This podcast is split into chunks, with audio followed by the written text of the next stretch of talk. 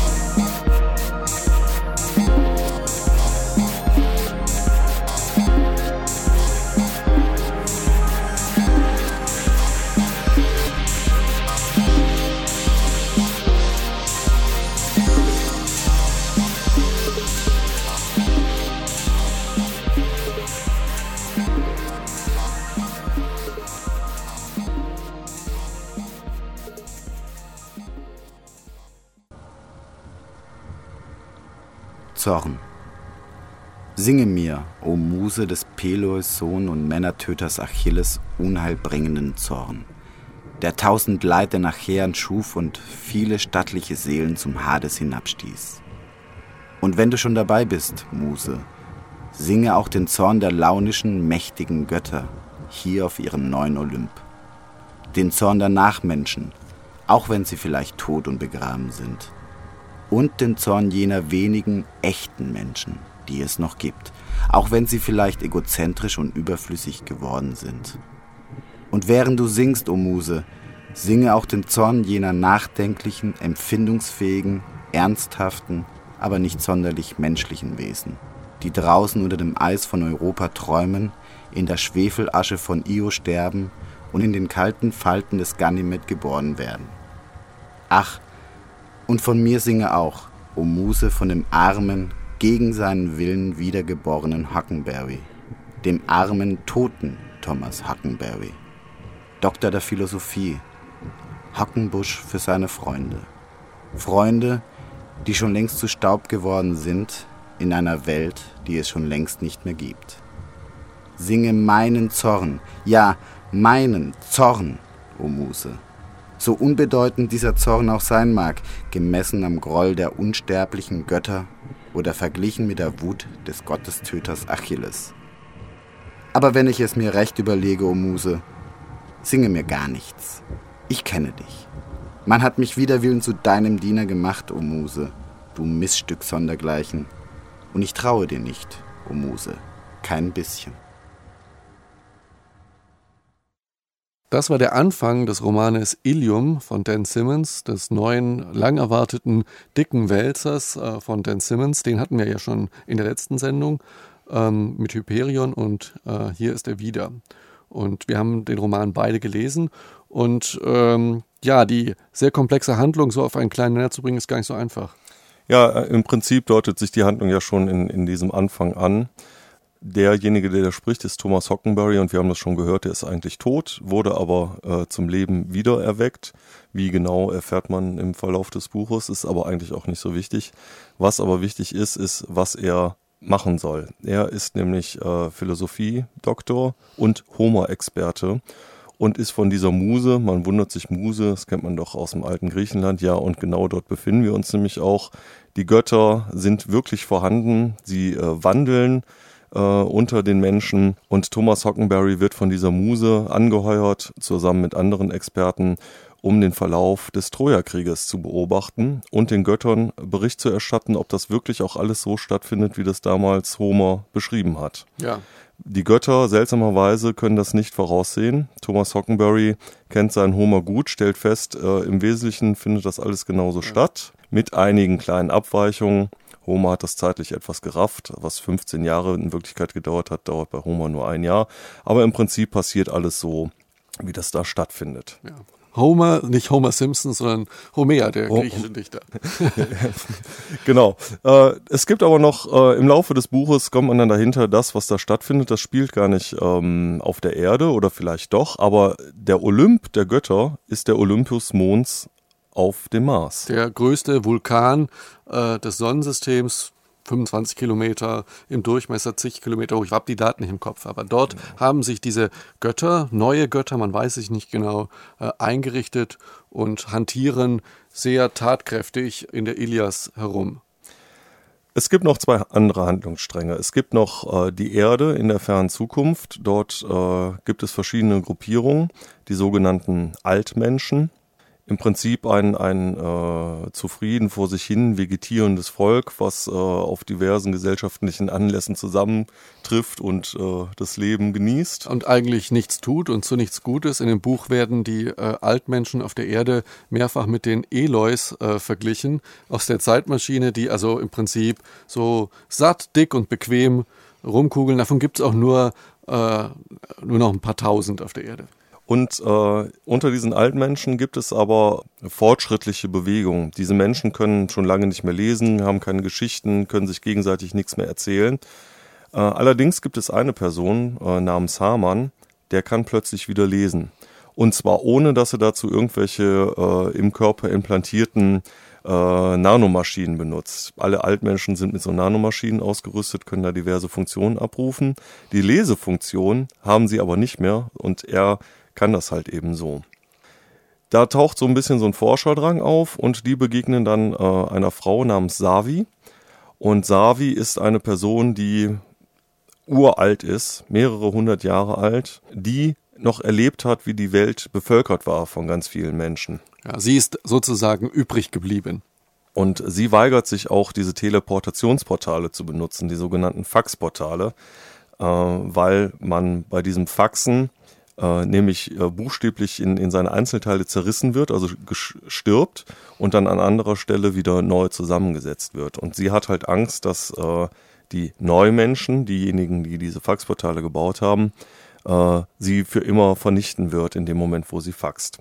Da entwickelt sich eine sehr spannende Geschichte, weil man natürlich wissen will, was ist da passiert, was für eine Katastrophe hat da stattgefunden, was ist mit diesen Neumenschen, ähm, ist das so, so, so ein dumpf vor sich hin dümpelndes Volk, warum leben die eigentlich überhaupt noch? Man weiß es nicht genau und die Sache kommt unheimlich in Gang und das ist, ähm, das ist der, der zweite Handlungsstrang. Ja, und ähm, äh, der dritte Handlungsstrang beginnt im äußeren, in den äußeren Regionen des Sonnensystems auf dem Jupiter und äh, die Protagonisten sind sogenannte Moraveks. Keine Roboter, eher Wesen, die sich aus intelligenten Robotern entwickelt haben. Also so eine Art, ja, künstliche Intelligenz Nachfolger. Die sind zwar Maschinen, sind aber, und das ist ein besonders interessanter Aspekt des Romans, eigentlich, die kommen einem eigentlich am normalsten und am menschlichsten vor. Und es gibt einen Moravec äh, Manmut, heißt der, und seinen Freund Orfu von Io. Und diese beiden Moravecs nehmen mit anderen Moravecs zusammen an einer Expedition, einer Raumexpedition teil zum Mars, weil die Moravecs festgestellt haben, dass der Mars sich verändert hat, dass er terrageformt wurde und dass dort äh, krasse Quantenfluktuationen stattfinden, die das ganze Sonnensystem äh, bedrohen. Der geneigte Leser weiß zu diesem Zeitpunkt schon, ja, das sind die Götter mit ihren ganzen Spielereien. Und ähm, die Moravex brechen auf, diesen verwirrenden Vorgängen auf dem Mars ein Ende zu machen. Dann äh, gibt es noch, da können wir vielleicht gleich drauf eingehen, so seltsame Nebenpersonen wie kleine grüne Männchen, die auf dem Mars leben, was ein sehr geiler. Das ist eine, eine, eine super ja. Episode. Ein, ein, also das Buch ist voll mit äh, ganz vielen Nebenhandlungen und vielen kleinen ja. Ideen. Ja. Äh, das ist wirklich sehr toll und sehr fein gemacht. Und ich würde sagen, wir ähm, haben ja eben noch von den, von den Altmenschen gesprochen äh, und wir hören jetzt mal in eine Passage rein, wo Savi, diese uralte Frau, mit drei anderen Altmenschen auf einer Expedition unterwegs ist. Sie wollen, suchen nämlich nach einer Möglichkeit, von der Erde wegzukommen. Und äh, die stoßen dort auf ein Artefakt und äh, das wird jetzt nochmal ein bisschen Licht in die Sache bringen und dann reden wir gleich mal weiter.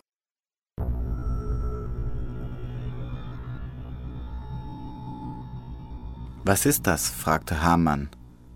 Er und Deman standen im Schatten der Westmauer in Jerusalem, nur ein paar Schritte hinter Savi und alle drei starrten zu dem mächtigen Strahl aus blauem Licht hinauf, der senkrecht in den dunkler werdenden Himmel stach. Ich glaube, das sind meine Freunde, sagte die alte Frau. Meine 9113 Freunde. All die Altmenschen, die beim letzten Fax hinweggerafft wurden. Deman sah Hamann an und stellte fest, dass auch er an Savis Geisteszustand zweifelte. Deine Freunde, sagte Deman, das ist ein blaues Licht. Savi riss ihren Blick von dem Strahl los und er erhellte nun die oberen Bereiche der alten Gebäude und Mauern um sie herum und tauchte alles in einen blauen Schein, als das Tageslicht weiter schwand, und sah sie mit einem wehmütig wirkenden Lächeln an. Ja, dieser blaue Lichtstrahl, meine Freunde. Sie bedeutete ihn mit einer Handbewegung, ihr zu folgen, und führte sie aus dem Hof weg von der Mauer, den gleichen Weg zurück, den sie gekommen waren, fort von dem Ausgangspunkt des blauen Lichtstrahls. Die Nachmenschen haben uns erzählt, das letzte Fax sei eine Methode, uns zu speichern, während sie die Welt säuberten, fuhr Savi fort. Ihre Stimme war leise, hallte aber dennoch in den engen Gassen wieder. Der Plan bestand ihren Worten zufolge darin, unsere Codes zu reduzieren, Schon damals waren wir für die Nachmenschen allesamt Faxcodes, meine Freunde. Unsere Codes zu reduzieren und uns für 10.000 Jahre in eine Neutrino-Endlosschleife zu versetzen, während sie den Planeten reinigten. Was heißt das? fragte Hamann, den Planeten reinigen.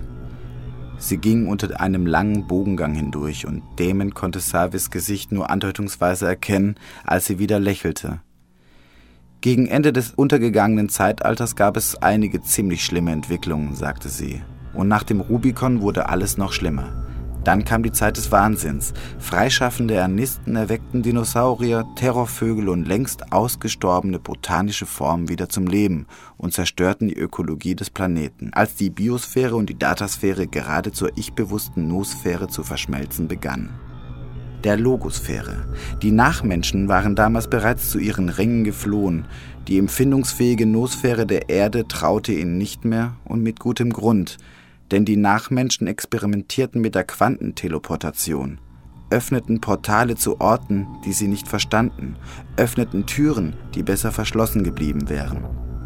Hamann blieb stehen, als sie auf eine breitere Straße hinauskamen. Würdest du dich bitte etwas verständlicher ausdrücken, Savi?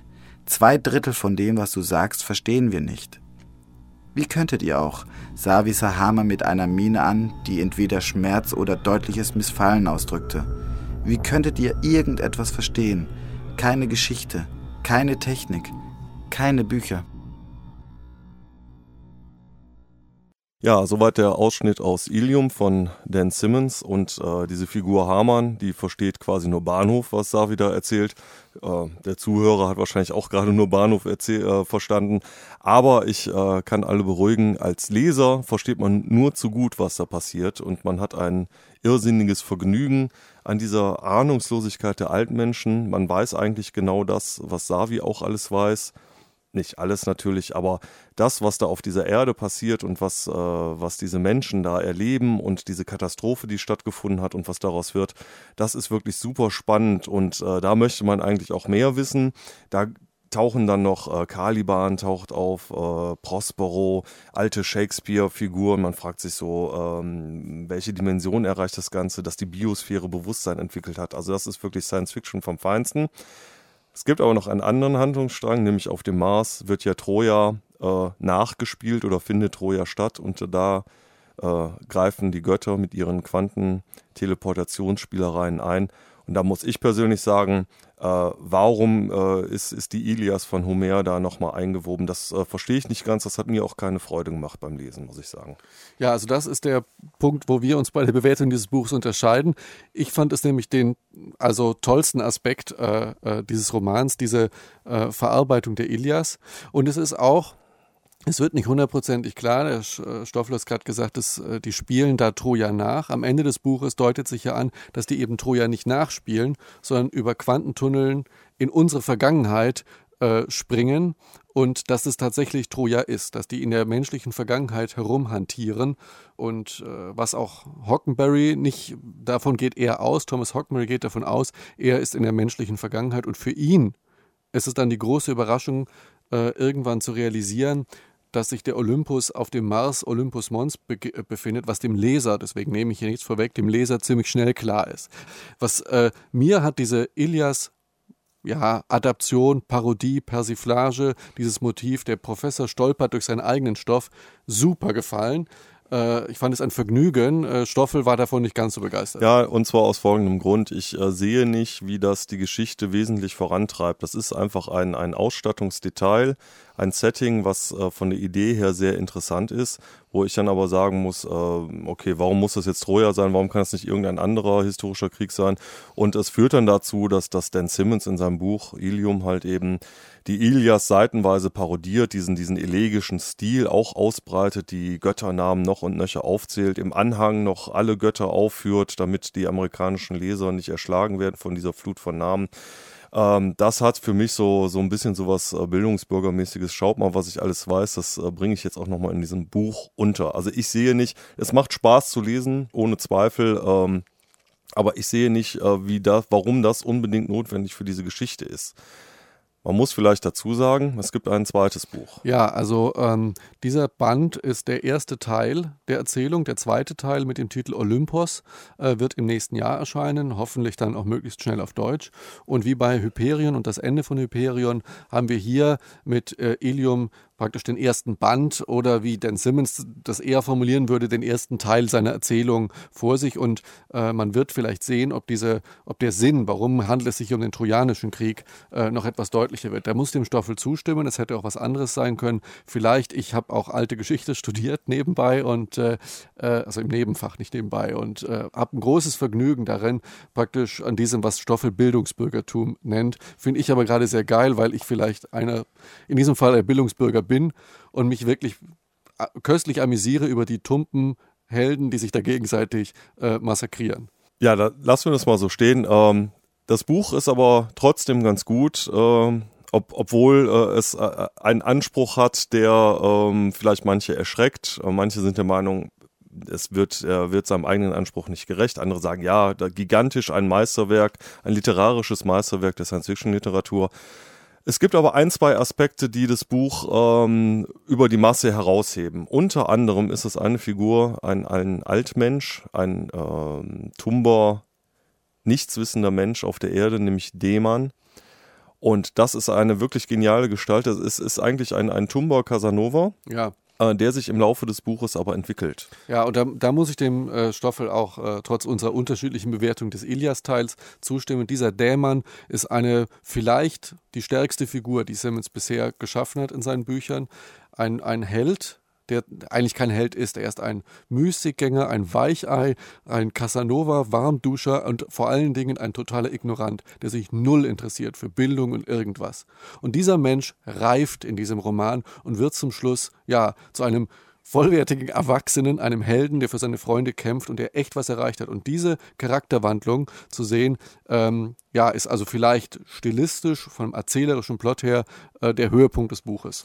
Und man ähm, erlebt auch die Geschichte auf der Erde aus seiner Sicht. Also als plötzlich dieser Hamann lesen kann, sieht man das aus der Sicht von dem Mann, der sich fragt, wieso will der überhaupt lesen? Was ja. soll das alles? Ja, ja, Warum der, sind da plötzlich alle so begeistert? Sind die, die, sind ja total bekloppt. Was soll ich denn lesen? Und das ist also sehr, sehr schön geschrieben. Ja, das, wie gesagt, das ist nur ein Aspekt von, von äh, Ilium, von Dan Simmons, der neue Roman. Ähm, es gibt noch tausend andere Sachen. Ich habe es eben schon angedeutet. Prospero taucht auf, Caliban, ein, ein Erdgeistmonster. Und das sind wirklich tolle Sachen, wo man sich denkt, oh Mann, warum wird das alles nur angedeutet? Ja, das Buch wird zum Schluss sehr spannend.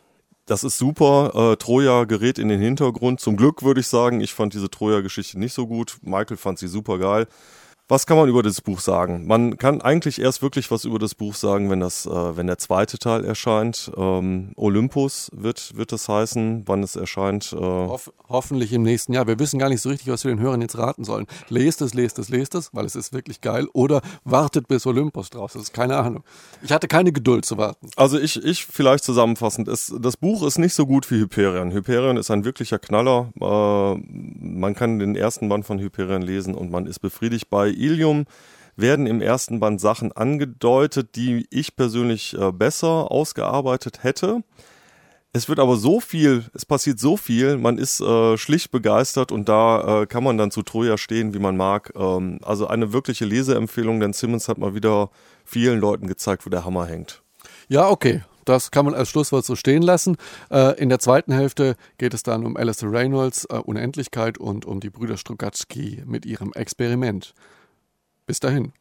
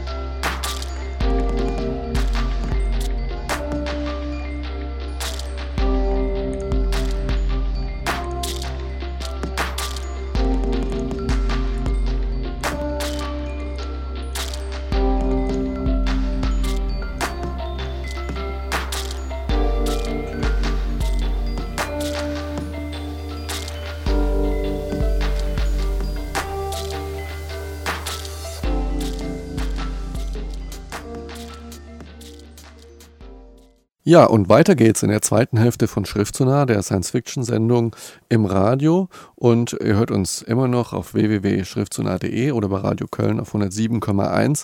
Ja, und nun geht's weiter mit Space Opera. Alistair Reynolds, Unendlichkeit, schon ein paar Monate älter, aber Alistair Reynolds ist ja im Moment auf, sehr präsent auf den Bücherregalen. Unendlichkeit, Stoffel. Ja, genau. Unendlichkeit, sein erstes Buch und äh ich habe es mir irgendwie zur Gewohnheit gemacht, wenn ich Autoren kennenlernen möchte, äh, erstmal die Erstlingsbücher zu lesen, um zu gucken. Meistens sind das ja die besten. Äh, so nach dem Sinn, die alten Sachen fand ich ja ganz gut, die neuen nicht. Bei Alistair Reynolds ist es, kann ich das nicht beurteilen. Ich habe, äh, wie gesagt, nur dieses eine Buch gelesen. Also, worum geht's? Eine Space Opera. Wir haben Dan Sylvester, ein Archäologe, der auf dem Planeten Resogam äh, Ausgrabung macht, dort auf eine ausgestorbene Kultur von äh, Vogelmenschen stößt und feststellt, es hat ein Ereignis gegeben, wahrscheinlich einen Zusammenbruch einer Sonne, ein, eine, ein Neutronenstern ist implodiert und hat diese ganze Kultur ausgelöscht. Er interessiert sich dafür, äh, warum? Warum ist das passiert? Es gab da äh, einen kausalen Zusammenhang. Er hat den Drang, das zu erforschen. Dann gibt es äh, eine Crew von Weltraumpiraten. Auf diesem Schiff ist äh, Ilja Voljova, die Waffenexpertin. Der Captain des Schiffes äh, leidet an einer Seuche. Er ist tiefgefroren und äh, sein Körper schwemmt auf und breitet sich tentakelartig mit silbernen Tentakel durch das ganze Schiff äh, und vernetzt sich da mit den äh, einzelnen Systemen.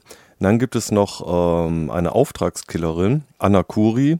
Sie ist auch Waffenexpertin. Sie wird auf einem Planeten von einer geheimnisvollen, sie nennt sich selber Mademoiselle, angeheuert und hat den Auftrag, diesen Wissenschaftler, Dan Silvestre, zu töten, weil das äh, für die Zukunft der Galaxis von immenser Wichtigkeit ist. Diese Gruppen äh, ab der Mitte des Buches befinden sich alle auf dem Raumschiff dieser Weltraumpiraten, aus dem Grund, weil der Vater von dem Wissenschaftler Dan Silvestre, Calvin, existiert äh, in einer Simulation und er war der äh, seinerzeit derjenige, der diesen Captain operiert hat und von seiner Krankheit zeitweise geheilt hat. Deswegen entführen die Weltraumpiraten diesen Wissenschaftler, der mit der Simulation seines Vaters sich nun um den Captain kümmern muss. Der Wissenschaftler dreht die Situation dann ein bisschen um und schafft es, äh, dass das Raumschiff mit ihm zu diesem Neutronenstern fliegt, wo er dann hofft, Antworten auf all seine Fragen, die im Zusammenhang mit seinen Ausgrabungen stehen, zu finden. Das klingt wie eine ziemlich äh, komplexe Handlung. Und ähm, wir hören uns jetzt einen Ausschnitt an zum Thema Raumschiffsteuerung. Kuri verstärkte den Druck und spürte ein leichtes Nachgeben, als sich der Kreis zu schließen drohte. Dann hatte sie, mit einer unbewussten neuromuskulären Zuckung oder weil etwas in ihr einsah, dass es getan werden musste, die Verbindung hergestellt. Der Leitstand nahm sie in sich auf, wie in tausend taktischen Simulationen zuvor. Die Assimilation war vollkommen. Schwerkraftsensoren erfassten die Wellen, die von der Waffe ausgingen. Periodische Luftströmungen strichen mit wachsender Beschleunigung über Curie hinweg. Die schwarzen Löcher im Innern der Waffe kamen wohl in Fahrt und kreisten immer schneller um den Torus. Dann wurde sie nicht von außen, sondern von innerhalb des Leitstandes entdeckt. Sonnendieb hat ihren Eintritt in den Datenraum registriert, konstatierte die Mademoiselle. Kein Problem, Curie schob virtuelle Hände in cybernetisch realisierte Manipulatoren und streckte sie in den Waffenraum. Ich greife jetzt auf die Verteidigungsanlagen zu. Ein paar Sekunden genügen mir. Doch irgendetwas stimmte nicht. Die Waffen fühlten sich anders an als bei den Simulationen. Sie widersetzten sich ihren Wünschen. Curie begriff schnell, sie war umkämpft und sie selbst hatte soeben in den Kampf eingegriffen. Die Mademoiselle oder vielmehr ihr Avatar, versuchte die Verteidigungswaffen am Rumpf zu blockieren, um zu verhindern, dass sie gegen das Weltraumgeschütz gerichtet wurden. Das Geschütz selbst war von zahlreichen Firewalls abgeschirmt und für Curie unerreichbar. Aber wer oder was widersetzte sich der Mademoiselle und bemühte sich, die Waffen zum Einsatz zu bringen? Sonnendieb natürlich. Jetzt spürte sie seine Gegenwart. Groß und mächtig, aber dennoch darauf bedacht, unsichtbar aus dem Hinterhalt zu operieren, tarnte er sich geschickt hinter routinemäßigen Datenbewegungen. Jahrelang hatte das funktioniert, ohne dass Voljova etwas von seiner Existenz ahnte. Doch jetzt wurde Sonnendieb aus der Reserve gelockt und hastete von einem Versteck zum anderen wie eine Krabbe vor der anrollenden Flut. Curie spürte nichts Menschliches, keinen Hinweis darauf, dass diese dritte Präsenz im Leitstand ganz einfach eine heruntergeladene Persönlichkeitssimulation sein könnte. Sonnendieb fühlte sich an wie reiner Geist, als wäre er nie etwas anderes gewesen als eine Datensimulation und könnte auch nie etwas anderes sein. Er fühlte sich an wie das absolute Nichts, aber ein Nichts, das einen erschreckend hohen Organisationsgrad erreicht hatte. Ja, soweit ein Ausschnitt aus Unendlichkeit von Alistair Reynolds. Ähm, Im ersten Moment klingt es für mich wie eine etwas grobschlächtigere Variante von Sternentanz von John Clute, den wir vor einiger Zeit in Sendung hatten. Es ist äh, Space Opera vom Feinsten oder vom Gröbsten? Ach, vom nettesten. Also das ist, äh, das Buch will nicht viel oder äh, falls doch, dann lässt das nicht erkennen. Es ist ein buntes Versatzstücke äh, aus allen möglichen Teilen, ein bisschen Cyberspace, bisschen äh, Biotechnologie, bisschen Nanotechnologie. Ähm, dieser Sonnendieb, der da in diesem Ausschnitt auftaucht, das, das ist so, so eine Art Geist, der sich in den Systemen des, des äh, Raumschiffes aufhält. Also beim mm, im, im Filmbereich würde, von einem, würde man von einem B-Picture sprechen und äh, es gibt ja diverse ja. Hammer-Studios, haben ja tolle B-Picture gemacht. Ich meine, manchmal kann es richtig Spaß machen. Viele B-Picture machen richtig Spaß. Also ist das Buch so, dass man sagen kann, okay. Auch ich, ich würde mal sagen, also äh, ich bin ja ein, ein, ein Trash-Freund und das Buch ist mir nicht trashig genug. Also es ist äh, streckenweise dann doch zu brav und zu konservativ, um wirklich richtig äh, Abgehspaß zu produzieren. Auf der anderen Seite, es ist, es ist leidlich gut geschrieben. Die Story ist, ist okay. Also äh, wer mal zwischendurch irgendwie zwei Wochen lang äh, nicht weiß, was er lesen soll, Alistair Reynolds Unendlichkeit, ähm, ein gutes Buch, man kann es empfehlen, man wird nicht viel erwarten und sich in, infolgedessen auch nicht drüber ärgern. Genauere Informationen zum Autor, ISBN-Nummer und so wie immer auch auf unserer Internetseite www.schriftzunah.de zahlreiche weiterführende Links zu diesem und den anderen Büchern.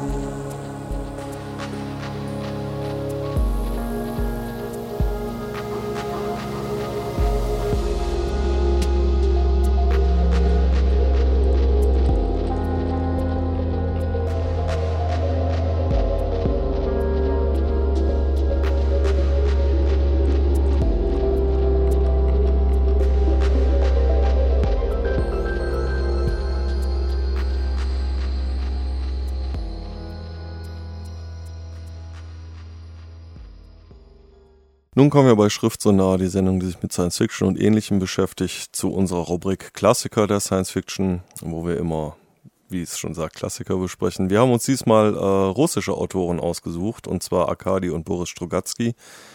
Einige werden äh, mit Sicherheit Picknick am Wegesrand, das dann verfilmt wurde von Tarkovsky als Stalker, kennen, oder auch Es ist nicht leicht, ein Gott zu sein. Wir haben uns aber heute ein anderes Buch ausgesucht, nämlich Das Experiment aus diversen Gründen und äh, Michael hat es nochmal gelesen und kann ein wenig über den Inhalt erzählen. Ja, ähm, das Experiment vom Heine Verlag so ein bisschen als das verschollene Manuskript gefeiert, endlich wieder toll neu rausgebracht, handelt äh, ja von dem Experiment. Irgendwo, es gibt eine Stadt, die liegt in einem Art surrealen, surrealistischen Nichts. Und diese Stadt ist bevölkert äh, worden, wird bevölkert von Menschen unterschiedlichster Nationalität, aus unterschiedlichen Zeiten, äh, Zeitaltern.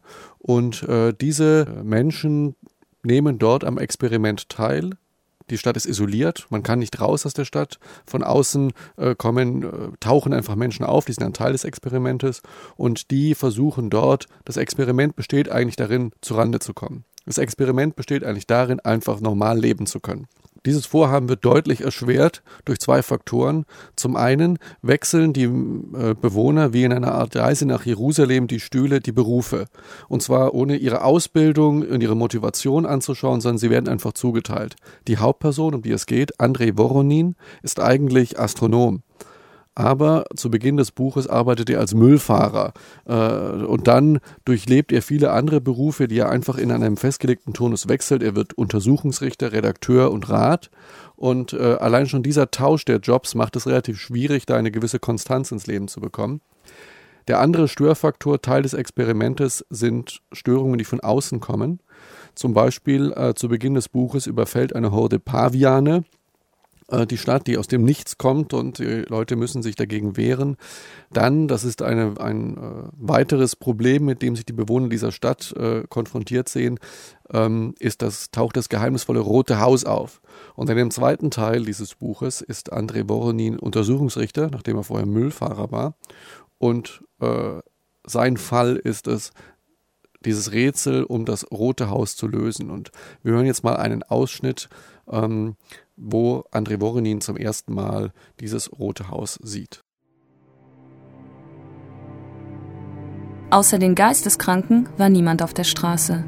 Nur einmal begegneten sie einem langsam fahrenden Streifenwagen mit orangefarbener Rundumleuchte auf dem Dach.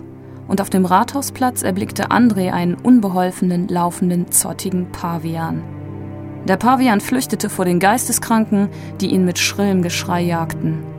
André schaute zurück und sah, wie sie den Pavian doch noch erwischt hatten. Sie warfen ihn zu Boden, packten ihn an Vorder- und Hinterbein und schaukelten ihn zu einem unheimlichen Totengesang. Ihnen entgegen rasten seltener werdende Straßenlaternen, dunkle Viertel, wie ausgestorben, ohne ein einziges Licht. Dann tauchte vor ihnen undeutlich der gelbliche Kollass der Synagoge auf, und André erblickte das rote Gebäude. Es stand da, fest und selbstsicher, als hätte es schon viele Jahrzehnte den Raum zwischen der Synagoge, die mit Hakenkreuzen beschmiert war, und dem verwahrlosten Kino eingenommen, dem man vor einer Woche wegen der nächtlichen Vorführung pornografischer Filme eine Strafe aufgebrummt hatte. Es stand an derselben Stelle, wo tags zuvor kümmerliche Bäumchen wuchsen, der Springbrunnen einen dünnen Wasserstrahl in eine unangemessene, riesige, unförmige Zementschale sprudelte und wo auf Schaukeln Kinder verschiedenster Hautfarben kreischten. Es war tatsächlich rot, aus Ziegeln, dreistöckig. Die Parterrefenster waren mit Läden verschlossen. Mehrere Fenster im ersten und zweiten Stock leuchteten gelb und rosa. Das Dach aber war mit Zinkblech gedeckt und neben dem einzigen Schornstein hatte man eine seltsame Antenne mit mehreren Querstäben befestigt. Zur Tür führten tatsächlich vier Steinstufen. Es blinkte eine Messingklinke, und je länger André auf dieses Gebäude schaute, umso deutlicher erklang in seinen Ohren eine feierliche, düstere Melodie. Und beiläufig erinnerte er sich daran, dass viele Zeugen von Musik in dem Gebäude gesprochen hatten. André rückte den Mützenschirm zurecht, damit er die Sicht nicht verdeckte, und schaute auf den Fahrer. Der Dickwanst saß trübsinnig da, den Kopf in den aufgestülpten Kragen gesteckt und rauchte schläfrig die Zigarette zwischen den Zähnen. Siehst du's? fragte André leise. Der Dicke drehte den Kopf und zog den Kragen herunter. Was? Das Haus da, siehst du's? fragte André gereizt. Ich bin ja nicht blind. Hast du's früher hier gesehen? Nein, hier nicht. An anderen Stellen. Na und? Hier siehst du nachts noch ganz andere Sachen. Die Musik in Andres Ohren dröhnte mit tragischer Kraft, sodass André sogar den Polizisten schlecht verstand. Es fand irgendein pompöses Begräbnis statt. Tausende und Abertausende Menschen, die ihren geliebten Toten das Geleit gaben, weinten laut, und die dröhnende Musik machte ihnen den Verlust ständig bewusst, ließ sie nicht vergessen, abschalten. Warte hier auf mich, sagte André zu dem Polizisten. Doch der Polizist antwortete nicht, was übrigens kein Wunder war, denn er war mit seinem Motorrad auf der anderen Straßenseite geblieben. André aber stand auf der Steintreppe vor der hohen Eichentür. Da schaute André rechts die Hauptstraße hinunter in die trübe Finsternis, links die Hauptstraße hinunter in die trübe Finsternis, verabschiedete sich auf alle Fälle von alledem, und legte die Hand im Handschuh auf das gravierte, glänzende Messing. Ja, soweit ein Ausschnitt aus Das Experiment von äh, den Strogatzky-Brüdern. Und äh, wie in dem Buch könnte ich jetzt ja auch mal fragen, was ist eigentlich das Experiment? Ja, und wie in dem Buch kann ich antworten, das Experiment ist das Experiment. Und so richtig klar wird es keinen und äh, die Handlung läuft darauf hinaus, dass André Voronin mit einigen Bekannten zum Ende oder in der zweiten Hälfte des Buches an einer Expedition teilnimmt, um die genaue Natur dieser rätselhaften Stadt und damit auch den Sinn des Experimentes zu erkunden.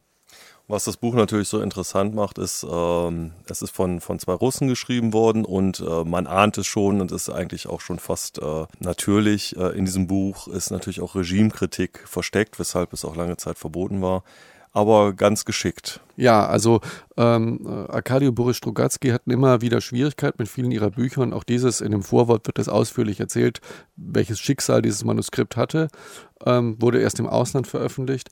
Und in dieser Stadt werden wie die einzelnen Personen ihre Berufe tauschen, tauscht diese Stadt eigentlich ihre Regime. Von einer Art Kommunismus äh, kommt eine Art, äh, ja, so eine Art fast faschistisch, äh, deutsch wirkende äh, Regime an die Macht, äh, anarchische Züge und Gesellschaftssysteme, äh, wandeln sich ab und scheitern eigentlich alle. Und im Grunde genommen ist es ein Roman über das Scheitern verschiedener Gesellschaftsmodelle und die Message ist so ein bisschen alles, was dogmatisch daherkommt, alles, was versucht, nach Regeln, nach starren Regeln eine Gesellschaft zu steuern, äh, muss scheitern. Und das ist natürlich neben anderen Aspekten in diesem Buch sehr schlecht angekommen bei der sowjetischen Führung. Und äh, deswegen hatten die Brüder auch äh, mit, oft mit ihrem Schreiben Probleme, haben sich ein bisschen in die Fantastik geflüchtet, aber nicht nur aus dem Grund, sehr, sehr schön zu lesen, weil die beiden als Team ganz hervorragende Erzähler auch abgegeben haben. Ja, und das Erfrischende ist, es ist halt eben ein völlig anderer Erzählstil, als man ihn von amerikanischen oder, oder englischen äh, Autoren kennt. Also sehr eigenständig und ähm, für Leute, die ihren Kanon an Science-Fiction-Literatur auffrischen wollen. Eine absolute Leseempfehlung. Ja, unbedingt. Also ich glaube, dass Arkadio Boris Strugatsky äh, auch wirklich ein wichtiger Teil, ich sage mal, auch einer europäischen Literaturtradition sind. Es gäbe noch viele Romane von ihnen neu zu entdecken und man kann eigentlich nur so ein bisschen auf so eine Strugatsky-Renaissance irgendwann mal hoffen. Aber dieses Buch ist ein sehr guter Einstieg. So, das war's dann jetzt auch schon wieder mit Schriftsonar. Wir bedanken uns bei unseren beiden Sprechern, Dick Delgado und Doris Mücke. Hier im Studio waren FC Stoffel und Michael Schneiberg. So, und jetzt kommen wir zu unseren letzten Worten, diesmal mit verteilten Rollen. Ja, die letzten Worte gehören Andrei und Wang aus Das Experiment. Die Scheiße. Ist sie teuer? André lachte ungläubig. Wie soll ich das sagen? Kommt drauf an, von wem. Ist das bei euch unterschiedlich? wunderte sich Wang. Bei uns nicht. Welche ist am teuersten? Professorenscheiße, sagte André augenblicklich. Guten Abend. Nee, schönen guten Abend.